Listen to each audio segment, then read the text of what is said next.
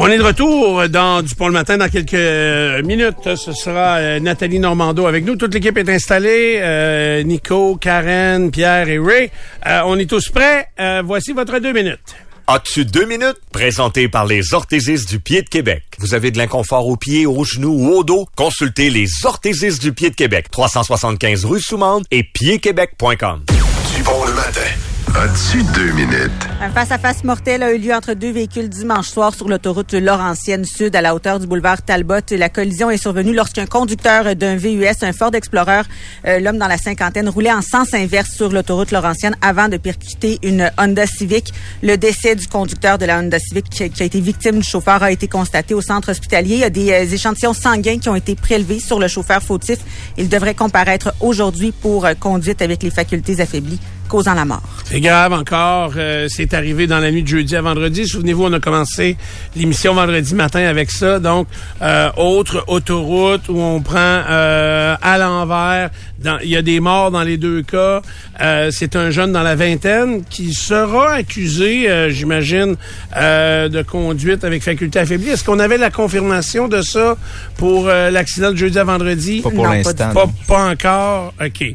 Donc, parce qu'on a même pas l'identité du euh, chauffeur, du chauffeur de jeudi à vendredi. Euh, et évidemment pas celle-là de, la soirée dernière. Ce que je veux retenir, j'ai peut-être ça ici, sur l'accident qui est arrivé donc euh, dans la nuit de jeudi à vendredi. C'est l'homme qui est décédé, 59 ans, euh, est un homme de la région de Québec qui s'appelle, son prénom était Mario et où j'ai vu ça, non? Euh, c'est lui qui était au, au, volant du euh, véhicule là, identifié DERCO.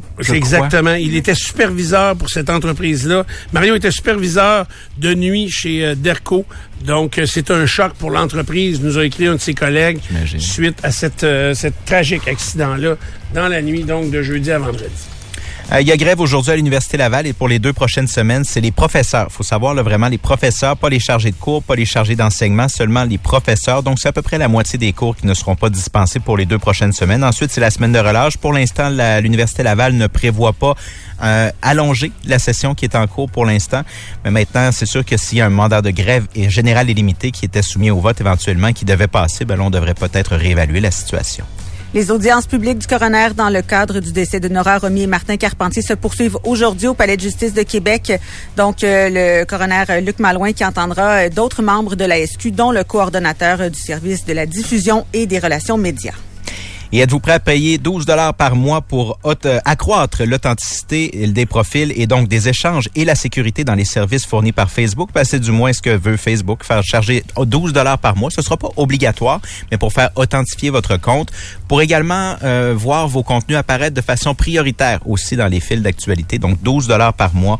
Euh, ça a été annoncé par euh, Mark Zuckerberg, le patron de Meta, qui est à la tête donc de Facebook et d'Instagram notamment.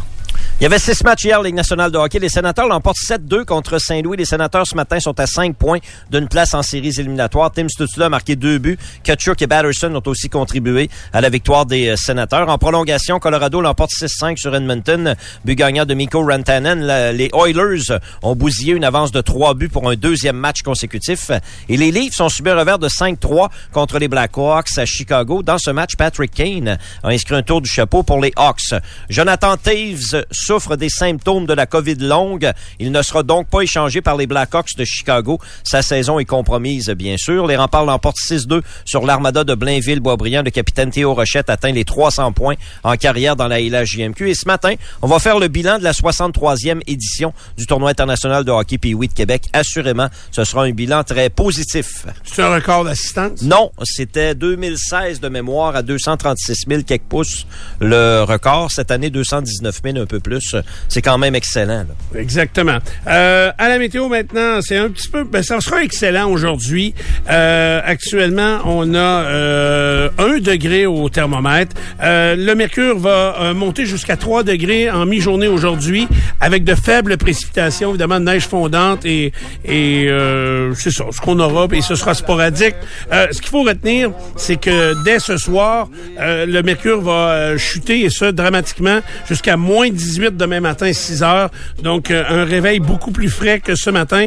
Et pour la journée de mardi, une alternance de soleil-nuage euh, avec des températures qui restent très froides parce que le maximum est seulement de moins 8 alors que dans la nuit de mardi à mercredi, euh, on revient autour des normales saisonnières, soit moins 10 degrés. As-tu deux minutes? Présenté par les orthésistes du pied de Québec. Vous avez de l'inconfort aux pieds, aux genoux ou au dos? Consultez les orthésistes du pied de Québec. 375 rue Soumande et piedquebec.com. Ben, c'est ça. Si vous saviez comment c'était un rêve pour moi d'avoir l'occasion de jaser avec elle régulièrement, et euh, on le fait euh, depuis euh, la période des fêtes, Nathalie Normando est en studio avec nous. Bonjour Nathalie. Bonjour Stéphane. Écoute, j'avais l'air de la fille qui écoute aux portes. J'étais- vraiment, j'étais vraiment à la porte et je me disais, bon, à quel moment j'entre en studio? Quand Mais tu des- veux des fois, ici. tu parles beaucoup. Des fois, tu dis deux minutes, mais ça prend trois minutes. Ouais. Oh, 3-4. Trois, quatre, hein, minimum. On a le deux minutes lousse. Et- et je veux te dire que j'ai fait un compliment à Ray la semaine passée. Je lui ai dit à quel point ses chroniques sport est extraordinaire. OK. Moi, je suis pas fan de sport, je connais pas ça, mais des fois ces chroniques, en fait, souvent elles sont, elles sont longues, mais on apprend beaucoup beaucoup de choses. C'est vrai. C'est pas un commentaire là. euh, Non, je sais, tu me l'as fait dans, dans oui, le bureau. c'est ça, mais tu sais quand je dis longue, c'est positif. Oui, là. oui. Oui. Parce qu'il y a... COVID, c'est pas la, Quand COVID, c'est long, la c'est COVID bon. longue, là. C'est pas aussi souffrant. C'est la chronique longue. La chronique La longue. chronique longue, c'est Ça, ça, là, ça vient de, de- des fois de nos euh, passions à chacun. Et tu C'est connais ça, toi, le ben, sport, c'est ça. impressionné. Tu sais, moi, hier soir, hier en journée, j'ai écouté à peu près tout ce qu'il y avait de sport, beaucoup de choses qui m'intéressaient. Puis là, vu que ça m'intéresse beaucoup, ben, j'embarque avec lui, on en parle beaucoup. Oui, ça paraît. Puis, Tu sais, mettons, toi, euh, Jonathan, vous êtes des maniaques de politique. Fait que quand vous embarquez dans le sujet, vous pourriez en parler de façon, euh, euh, tu sais, interrompue, sans arrêt. Et je le disais, moi, si j'avais à choisir, c'est parce que des fois, le sport, c'est un peu moins gagnant. C'est moins euh, ouvert à tout le public, euh, par exemple à la radio. Ouais. Tu sais, faut que ce soit sur de plus courtes périodes. Mais moi, je ferais juste du sport. C'est vrai? Si c'était ah oui, moi si euh, tu sais là on n'a pas eu le temps de parler de Formule 1, j'aimerais ça. Là, je me souviens plus que les pilotes sont dans quelle écurie, c'est où ça s'en va. Mais pourquoi fais pas un spécial à un moment donné, euh, je sais pas, un spécial Ouais. sport, ce que Stéphane aime. Il va oublier. Les ailes de poulet, toute l'équipe. Là, non, ça part le matin. Euh, En legging. Je suis piqué des En détails. euh, sais. Non, mais euh, je, je, je suis très... mais il- il- c'est super sa chronique. Et je suis très confortable dans, dans le siège que j'occupe. J'adore ça. Oui. Commenter autant l'actualité. Puis des fois, faire, surtout poser des questions à l'envers de ce que les gens peuvent percevoir. Il a un Euh, un peu tordu, hein? je pense qu'il J'irai pas jusque-là. Non, mais tu sais, André Arthur m'avait toujours dit, quand tout le monde marche par là, faut regarder un peu dans l'autre sens. Ça veut pas dire qu'on a raison. Faut Ouais. juste regarder Mm. euh, comment ça peut être euh, analysé dans un autre. Exactement, exactement. Fait que c'est, j'adore ça. Est-ce que toi t'aimes ça ta job? Oui, j'adore. Est-ce que t'es, est-ce que Nathalie Normando est vraiment à l'endroit où elle voulait être à son âge, à ton âge là actuellement? Ben, j'aurais jamais pensé un jour faire de la radio. OK. Ben, écoute, si on m'avait dit, Nathalie, tu vas devenir animatrice radio, j'aurais dit, ben voyons donc, c'est complètement fou. Et puis, euh, en 2015, janvier 2015, ici, dans ce même studio avec Éric Duhem, mon aventure radio commençait. OK. Et, et c'est extraordinaire. Tu sais, quand tu y penses, là, on est Oui, en mais 2023. est-ce- Mais oui, oui, j'adore ça parce que pour moi, la, la radio, c'est comme un prolongement de ma vie politique. Euh, le contact avec les auditeurs. Tu sais, comme la Poune disait, mon public même, j'aime mon public, là. Moi, Oui. je me sens comme ça. Et j'ai un immense privilège, l'émission diffusée sur tout le réseau Cogeco. Ça veut dire qu'on parle à tous les jours, je parle à tous les jours à beaucoup, beaucoup de monde, imagine au Québec. Ah, c'est quoi, c'est un privilège formidable. là, Mais est-ce que formidable. est-ce qu'il y a un moment donné, quand tu étais très populaire, tu étais vice-première ministre, euh, est-ce que tu as eu des visées? Tu vas me dire non, je le sais d'avance, mais tu des visées pour être premier ministre ou de, ou de faire une carrière complète en politique. ça, ça a jamais été ça, l'ambition? C'est-à-dire que j'en ai un jour discuté avec M. Charette très ouvertement, euh, la, la succession, en fait, la- qui, qui le, serait appelé à le remplacer euh, le jour où il, il quitterait. Et puis je lui ai dit, euh, on a fait, on a, on, s'est- on a mangé ensemble. En fait, on était au restaurant Le Charbon ici à Québec. OK. Euh, en tête à tête, aucun, aucun staff politique autour de la table. Et là, on a jasé de, de ce que pourrait représenter euh, ma contribution pour la suite, mais tout de suite, j'ai décliné. Parce que, écoute, entre être vice-première ministre et être premier ministre, là, je sais pas si vous savez, mais il y a plusieurs marches à monter. Il y a plusieurs marches à monter. Et là, ça faisait quand même un certain bout de temps que M. Charest était déjà premier ministre. Oui. Souvent, on est comme dû pour un changement. fait que des fois, la case, puis Mme Anglade l'a vécu, c'est pas la bonne case au bon moment. Là. Exact. Puis, tu sais, les, les chefs de parti, il n'y a personne qui est éternel. À un moment donné, un chef de parti, je pense, le moindrement responsable, pense à sa succession. Parce que- Après combien de temps il pense à sa succession? Euh, on a discuté de ça. Moi, j'ai quitté en septembre 2011. Ça devait être autour de 2010, euh, Karen, tu vois. Puis il a perdu les élections de 2012. Fait que c'est à peu près deux ans avant qu'il quitte. Ça veut dire François que Legault doit y penser. c'est ça? Oui, oui, C'est oui. Si lui, il pense pas, il y a du monde autour de lui Ouais, qui ça. pense. Oui, oui, absolument, tout à fait. Parce que il y a toi, tu sais, François Legault, il y a quoi, 64 ans, 65 ans à peu près. Euh, ben, par contre, j'ai laissé entendre l'autre fois qu'il pourrait peut-être faire un troisième mandat, mais c'est un peu normal parce qu'à partir du jour où le chef lève la main puis il dit, savez-vous quoi, ça va être mon dernier mandat. Qu'est-ce que vous pensez qui arrive? Ben, il se fait grenouiller par en dessous. Exact. Ça se poignarde dans le C'est dos. c'est ça, exactement. Ça se poignarde dans le dos, tout à fait. Les gens se positionnent. Est-ce que je suis un peu surpris de, de ben, tu me dis que tu as rencontré Jean Charest en tête à tête. Euh, je suis un peu surpris de euh, que le, celui qui sort a un mot à dire sur ceux qui peuvent rentrer à sa place. Ben, j'ai pas l'impression que le go va avoir à déterminer. Il a envie de leur dire, ben voici euh, euh, l'os et euh, euh, mordez dedans. Donc c'est c'est ceux qui veulent prendre la place. Ben, ça dépend de chacun des chefs, je crois. Là, ça dépend de ton style de leadership aussi. Euh, euh, écoute, je, François Legault, je sais pas comment ça va se passer, mais n'oubliez pas que c'est lui qui a choisi euh, tous ses candidats et à l'élection de 2018 et à celle qu'on a vécue il y a quoi l'année passée? Ça passe tellement vite. À François Legault. Je sais pas s'il a déjà euh, un nom en tête, mais les noms qui ont circulé, là, à un moment donné, vous les connaissez, là. Vous les connaissez, n'est-ce pas? Oui, Ben mais- mais- Simon Jolin Barrette, Geneviève Guilbeault. Ouais, mais un peu. euh, ton-. Quelqu'un comme ton collègue, notre collègue euh, Bernard, il, Oui. il a pas quitté une job très payante à la radio juste pour être ministre de l'Éducation, selon moi. Mais l'attrait du pouvoir, Nico, c'est tellement fort. Si tu savais. Ouais. Mais je comprends ce que tu veux dire. Ce que tu sous-entends, c'est que Bernard Drinville a fait ça pour se positionner éventuellement dans une course à la chefferie. C'est ce que je pense. Moi, j'aime beaucoup Bernard, mais tant qu'à moi, il y a zéro chance. Je le dis, Ah. je le dis aussi drastiquement. Face à l'électorat général? Directement que ça. Moi, je suis d'accord. Avant son électorat, le caucus des députés. Euh, le caucus des députés. Moi, je pense que, et même auprès des militants de la CAQ, là, il est super, Bernard, c'est fantastique, mais je pense que Bernard n'a pas le profil pour être un chef. Tu sais, je veux dire, tu l'as ou tu l'as pas. C'est ça. ça. Moi, je suis d'accord Tu es d'accord avec moi? Être rassembleur, ouais, c'est peut-être pas le gars le plus Puis c'est rassembleur. quoi son Bernard? allégeance aussi? Ben, ça prend plus que ça, tu sais, comme qualité. euh, comment dire Ça prend de la profondeur. euh, oui, ça prend. Oui, rassembleur. euh, rassembleur, je pense que c'est la, la qualité numéro un. La qualité numéro un. Faut que tu fasses bon. l'unanimité. En tout cas, peut-être pas l'unanimité, mais tu sais, faut que tu sois le plus consensuel possible. Bernard, dans le passé, il y a eu des prises de position qui ont, qui ont suscité énormément de, de débats. Et trop sanguin, peut-être un peu? oui, peut-être trop sanguin, en effet. Euh, c'est de ça dont tu voulais me parler ce matin? Ah, j'ai plein d'affaires. Tu m'as fait peur. Écoute, j'entre et dit, comment t'as dit ça tantôt? J'ai dit la spontanéité va arriver du, du fait que tu sais pas de quoi je veux te parler. Euh, non, mais t'as dit quelque chose d'intéressant. Moi, j'ai jamais pris de drogue de ma vie, Oui. mais le pouvoir est une drogue qui semble-t-il est incroyable. Incroyable. Et c'est pour ça la majorité des gens qui sont là, des fois on se dit ben quand là surtout parce qu'on parle de salaire. euh, récemment on parlait des salaires euh, des, des députés, de nos représentants.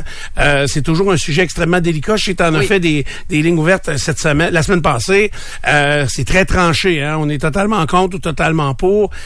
Pourtant, c'est les gens qui dirigent qui gagnent moins que que tous leurs directeurs de d'État, cabinet, de cabinet. le sous-ministre. Écoute, un le premier ministre au Québec, son salaire est autour de 208 000. Un député, c'est 101 000 et un ministre, c'est 177 000.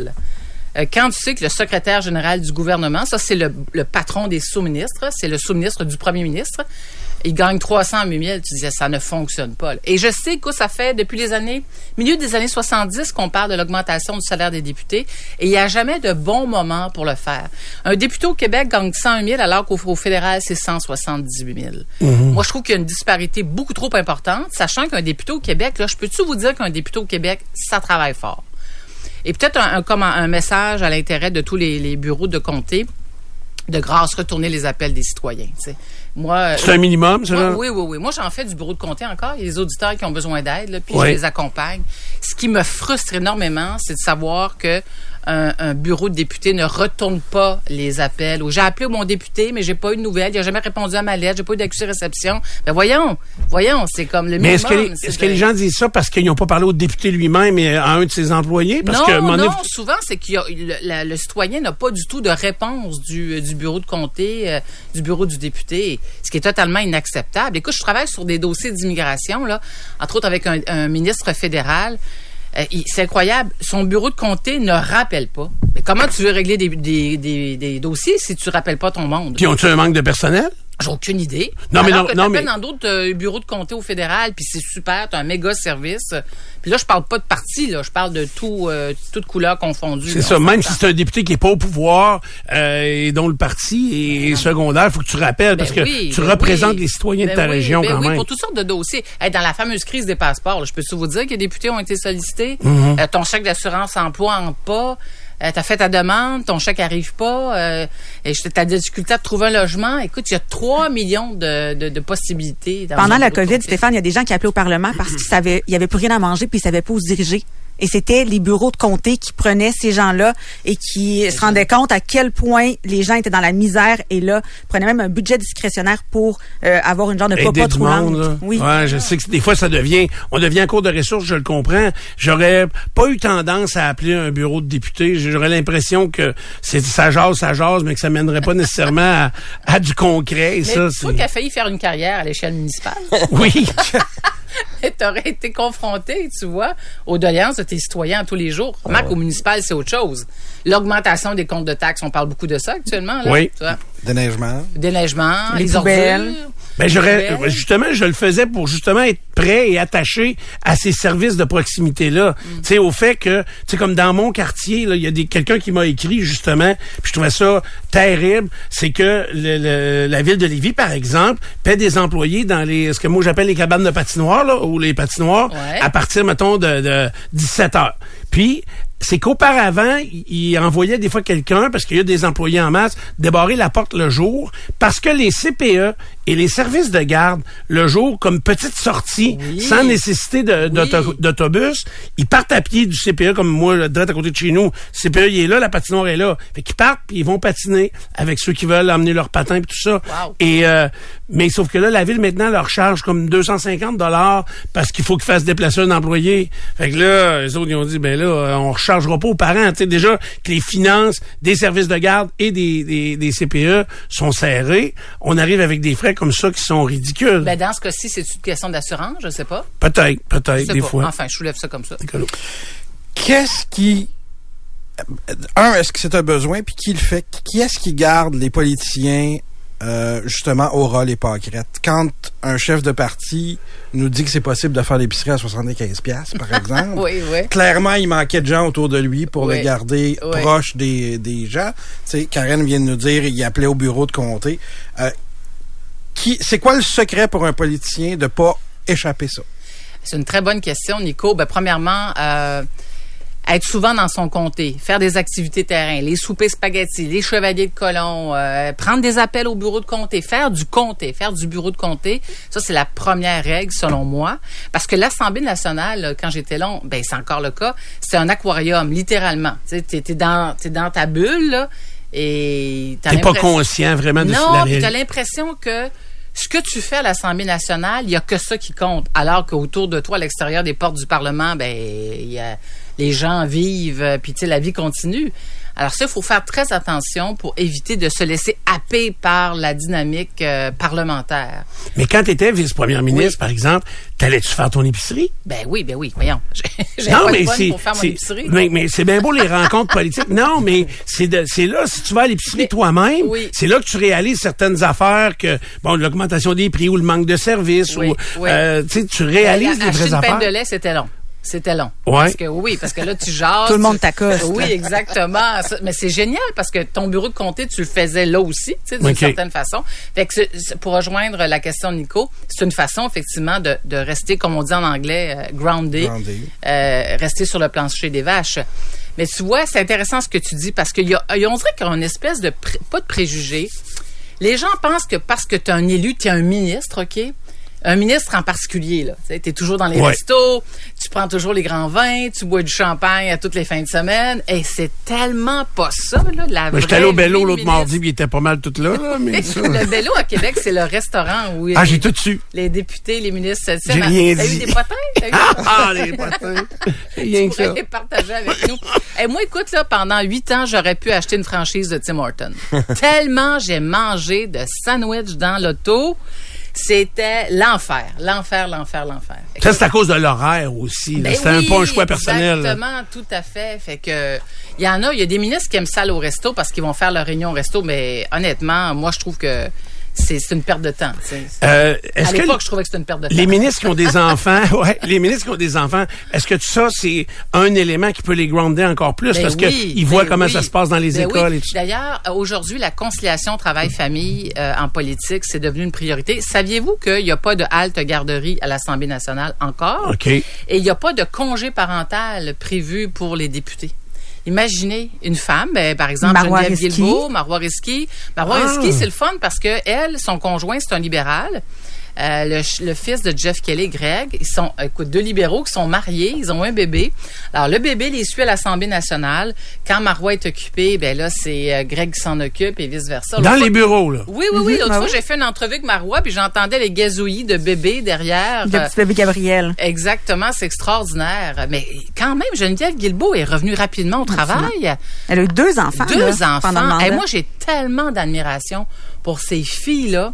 Moi, je n'aurais jamais été capable de faire ce qu'elles font. Ouais, jamais, jamais, jamais. Je comprends que de ce côté-là, c'est vraiment abandonné. Même Jackie Smith, au niveau municipal, elle m'a fait réfléchir l'autre jour. Elle dit, parce que là, elle, est en- elle- elle va accoucher bientôt, je crois. ou, Ah euh, oui. Puis, elle est la seule représentante de son parti. Et elle ne peut pas être remplacée par quelqu'un de l'extérieur. Fait que son parti tombe pour tout le temps qu'elle va arrêter. Donc, elle va essayer d'arrêter le moins longtemps possible, sans voix au Tu vois, Stéphane, la pression qu'une femme a sur les épaules, tu viens de dire, elle va essayer de revenir le plus rapidement possible, alors que une, aujourd'hui, les femmes ont droit à un congé parental et peuvent demeurer à la maison pendant une année. Et le- Exact. avec le père aussi, c'est peut-être pas une année le papa, mais enfin, vous comprenez ce que je veux dire.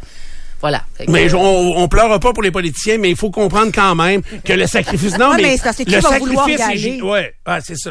Ouais, mais c'est ça. Puis quand on parle des salaires aussi, si on commence à comparer ça, quand Nicolas a posé sa question tantôt, la première affaire qu'il a dit, Bernard Drinville fait un pas arrière au niveau salarial en, en allant là. Mais, mais ça démontre à quel point la, la politique, c'est une drogue. C'est ça. Imaginez, écoute, Bernard faisait quoi à la radio? Il l'a déjà dit, je pense que c'était 300 000, son salaire.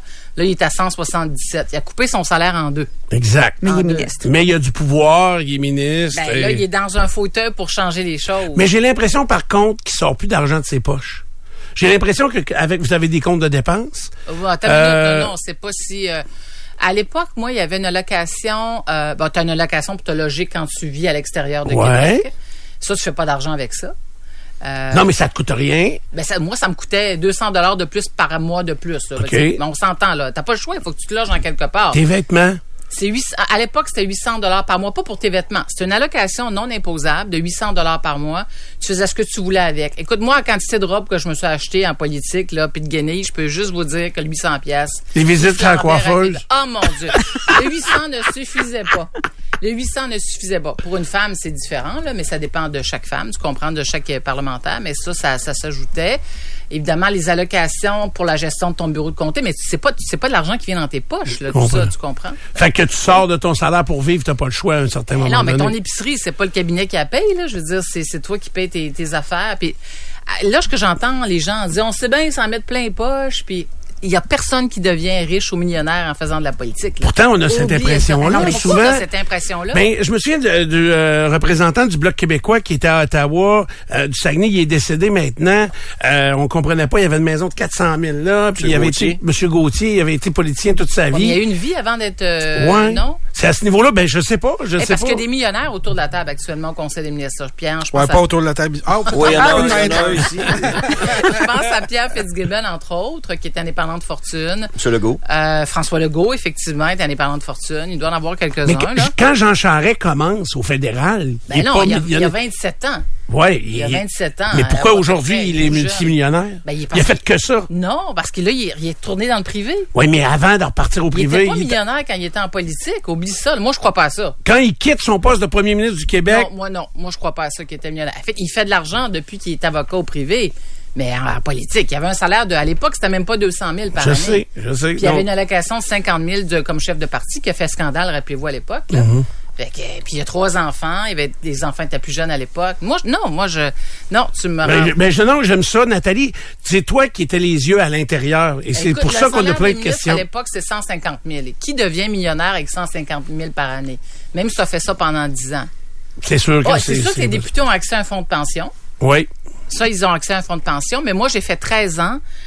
Puis demain matin, là, euh, si euh, avec mon fonds de pension, là, je ne pourrais pas vivre avec mon fonds de pension uniquement. C'est impossible. Puis tu peux le prendre à n'importe quel âge? Eh Ben non, t'es pénalisé. OK, t'es pénalisé. OK. Évidemment, l'idéal, c'est de le prendre à 60, 65 ans. Mais il y a beaucoup de députés qui ne peuvent pas vivre uniquement avec leur fonds de pension. Mais j'avoue que ça, tu sais, c'est- ça fait un bon départ dans la vie, là. Tu sais, c'est sûr que quand tu as un fonds de pension, mais pour lequel tu as contribué. Mais tu vas faire de la radio encore très, très longtemps. Je sais pas, à te le 55 ans en mai, euh, je sais pas si je vais faire de la radio encore très, très longtemps. Ben, Ben, ben, c'est- moyenne, là. On Oui, est hein. quatre. Non, non, mais euh, nous, nos, nos fêtes sont rapprochées. Quand même. Moi, c'est le mois d'avril, on a le même âge. C'est Moi, c'est le- au mois C'est d'avril, quand en avril? à la 14. Tu m'as déjà envoyé des cadeaux. Oui, ma fête, je pense? 14 avril. Qui a son... Oui, 14 avril, oui. Elle envoie des cadeaux, c'est moins compromettant. Ben, euh, non, mais euh, c'est ça. 55 ans, là, c'est le 45 d'autrefois. Là. Et On est, écoute, Hey, on est jeune, Nathalie. qu'on se parle? On a-tu trois Ouais, on secondes prêt, on Les est- femmes, écoute, la ménopause, OK? La ménopause. Ouais. Qu'on- et tu me regardes avec des gros yeux, là, tout à l'heure. Ben, non, mais c'est c'est un très passage. Un jour- euh, pardon? Pardon? un jour, on se parlera de ménopause, Stéphane. C'est tellement souffrant. Moi, je trouve que c'est très souffrant. Euh, les chaleurs, premièrement. Là, c'est moins pire que c'était, mais j'ai parlé euh, il y a quelques jours à une dame qui a vécu évidemment la ménopause. elle, elle a dit quelque chose qui m'a vraiment, qui est venu me chercher. Elle a dit ton corps ne t'appartient plus. Et ton corps se transforme pour des raisons que tu ne t'expliques pas. Tu as de la difficulté à dormir. Souvent, tu t'endures pas. Ton, ton caractère change. Tu sais, c'est T'es plus toi-même, là. t'es plus toi-même, effectivement. Et sur le coup, tu comprends pas trop ce qui se passe. Puis à un moment donné, tu réalises ce qui est, ce que tu es en train de vivre. Alors, Puis ça dure combien de temps? Ça, c'est la grande question. Ça peut durer, ça dépend. Ça peut durer des vraiment. années, c'est ça. Puis, puis l'âge d'arrivée aussi, on sait pas non plus c'est euh, c'est quand. Tu il y en a pour qui le vivent dans la fin quarantaine, Moi, d'autres. ça, j'ai 54. Là, je suis là-dedans. Fait que j'espère que j'espère qu'avec les hormones que je vais avoir la semaine prochaine, une veux prescription. t'en sortir je- rapidement? Oui, c'est ça. Sauf que dans ton cas, Oui. tu vois, homme dans la cinquantaine, faut que je, vous laisse, mon équipe m'appelle, mais euh, andropause, ça aussi, c'est un sujet dont on n'entend pas beaucoup parler d'andropause. je, je connais hommes. rien de ça, moi. Mais les chaleurs, là, il n'y a pas juste les femmes qui ont des chaleurs. Les hommes aussi, dans la cinquantaine, ont des chaleurs. Puis ça se manifeste de toutes sortes de façons. Peut-être moins, euh, intensément qu'une femme, mais ça, on n'en parle pas beaucoup. C'est vrai. Un sujet. Mais quand l'ascenseur marche pas ici, j'ai des chaleurs. C'est pas pour les mêmes raisons, hey, Stéphane. Nathalie, ce fut encore un plaisir incroyable de te des recevoir. questions sérieuses quand même. Ben, tout le temps, tout le temps des questions sérieuses. Merci beaucoup d'être venu à nous voir. On t'écoute à compter de 10 heures, euh, l'effet Normando sur les ondes de Cogeco. Euh, on prend une courte pause, on revient avec... euh, Pas une andropause. euh, non, ouais. Mais c'est vrai que l'andropause, on n'en parle pas. On va prendre ça en note, puis euh, euh, faut revenir là-dessus. On s'en va là-dedans, nous autres. On l'a peut-être passé, on le sait pas. sait pas. Euh, donc, on reparlera de ça un petit peu plus tard. Bougez pas. Moi, ce que j'aime de Dupont le matin, c'est que la voix de Steph est sexy. Puis il a l'air intelligent. Puis sexy. Puis sexy. Dupont le matin. Au FM 93. Dupont le matin. As-tu deux minutes? Un voleur de 30 ans qui ciblait les centres hospitaliers avec sa conjointe a reconnu sa culpabilité avant d'être condamné à 36 mois de prison. Anthony Roy, lui, euh, a participé à un vol d'ordinateur qui contenait des données informatiques au euh, CHUL en juin dernier. Également, il s'était rendu à quatre reprises à l'IUCPQ entre les mois d'avril et juin. Il, il était habillé euh, en employé de l'hôpital et avait pu mettre la main sur un passe-partout avant de s'introduire dans des bureaux d'employés, dont ceux de médecins. Il avait aussi commis euh, des vols similaires au euh, C3S de la vieille capitale dans le quartier Saint-Sauveur. Donc, il avait déjà réussi à voler des ordis, mais c'était surtout pour les donner. Est-ce qu'on sait s'il avait vendu ça déjà? Non, on ne le sait pas. Euh, Qu'est-ce qu'il a fait avec euh, ces données-là? C'est justement ce que la poursuite a souligné, que le vol de matériel informatique dans les hôpitaux était inquiétant, mais qu'on ne pouvait faire la preuve que ces données-là avaient été euh, visées en particulier. Donc, lui va purger deux ans moins un jour à compter d'aujourd'hui, puisqu'il était détenu depuis le début. Et euh, sa conjointe est présumée complice là-dedans. Marie-Ève Béliveau est toujours en attente de son procès. Elle est aussi détenue pendant le processus judiciaire. Le Comité national de transformation du système préhospitalier d'urgence, c'est un long nom pour un comité, mais s'est penché sur des questions importantes. Michel C. Doré a donc été mandaté il y a quatre ans pour présider ce comité-là, qui était chargé d'optimiser le système préhospitalier, donc les ambulances en d'autres mots. Euh, et il a publié son rapport. Et ce qu'on euh, constate dans son rapport, c'est que la population non, non, seulement ne reçoit pas les services ambulanciers à la hauteur du milliard de dollars qui est publiquement consacré à ce poste budgétaire-là, mais également la recommandation est de le créer une sûreté du Québec préhospitalière pour mettre fin à un système de remorque d'intérêt corporatiste et financier, en d'autres mots, euh, cesser le privé dans le domaine pré, euh, ambulancier et s'assurer qu'il y a un, une offre de service qui soit privé. et qu'il y ait une offre de service qui soit plus générale et, euh, et euh, optimale et plutôt. Je comprends rien. Je comprends pas. Je comprends pas ça. Mais c'est qu'il y a bien des endroits où ne, les, les, les populations ne sont pas desservies convenablement par les ambulances. Oui, mais c'est pas à cause du privé, c'est à cause du financement. Comment que, au public ça pourrait coûter Ça va coûter juste huit fois plus cher pour avoir un peu plus de services. Ouais. C'est Ben, ça qu'il faut qu'il faut retenir. C'est pas l'opinion de, de- de- du comité en soi. Euh, Il y a eu beaucoup de questions de desserte ambulancière qui étaient à découverte en euh, sur certains horaires dans l'est du Québec notamment. Nous, C'est là-dessus qu'ils se sont penchés. Euh, L'une des recommandations, c'est c'est d'y aller avec une solution un peu plus mur à mur. À mur. La vraie la vraie recommandation devrait être à savoir euh, une intervention l'intervention d'une ambulance. Une ambulance. Une ambulance. Une ambulance. L'intervention d'une ambulance, ça dure combien de temps? Ça veut dire qu'on va chercher le patient. Là, ça, c'est quelques minutes. On, on le tape sur le, le lit. Euh, on l'embarque dans le char. On part avec le char. On met les sirènes. You, you, you, you. Rentre ça dans le garage à l'hôpital. Débarque euh, le patient, détape le patient, puis tu lui donnes ça sur une civière. C'est fini. Là, monsieur est en arrêt respiratoire. Non, non.